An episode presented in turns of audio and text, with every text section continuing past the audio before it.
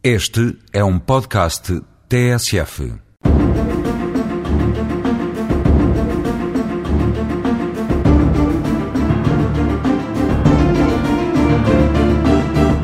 Numa altura em que os tribunais judiciais preparam para abraçar o paradigma da tramitação eletrónica, digital, virtual, não confundir com a imaginária, dos processos em que se desincumbem da nobre tarefa de administrar a justiça em nome do povo,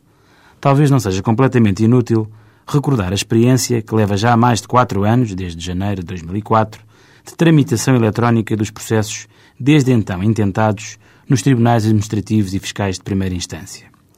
Será verdade que as aplicações informáticas são distintas e que estas carecem de desenvolvimento, de aperfeiçoamento, de investimento até, e investimento que custa dinheiro, que não é pouco, mas de investimento que exige a colaboração de todos, repetem-nos. E logo se pergunta: que colaboração se pode esperar quando a tramitação eletrónica dos processos, na prática, no mundo real, com as pessoas que existem, ao contrário do que proclama a lei, uma vez mais, não dispensa a tramitação no chamado suporte de papel, gerando assim, muitas vezes, uma duplicação de tarefas que mais não representa do que o verdadeiro golpe final, de misericórdia, quem sabe, na já pesadíssima carga dos intervenientes do processo, dos funcionários aos procuradores e aos juízes. A geração que hoje perturba o regular funcionamento das salas de aula do ensino secundário, e desconfio das próprias universidades,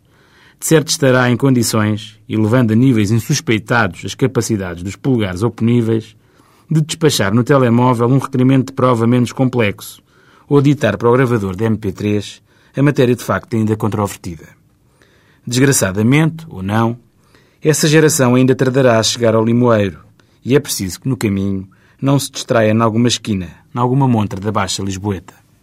De resto, que melhor que o Second Life para antes da primeira vida, a nossa, servir de laboratório para algumas experiências legislativas mais ou menos virtuais.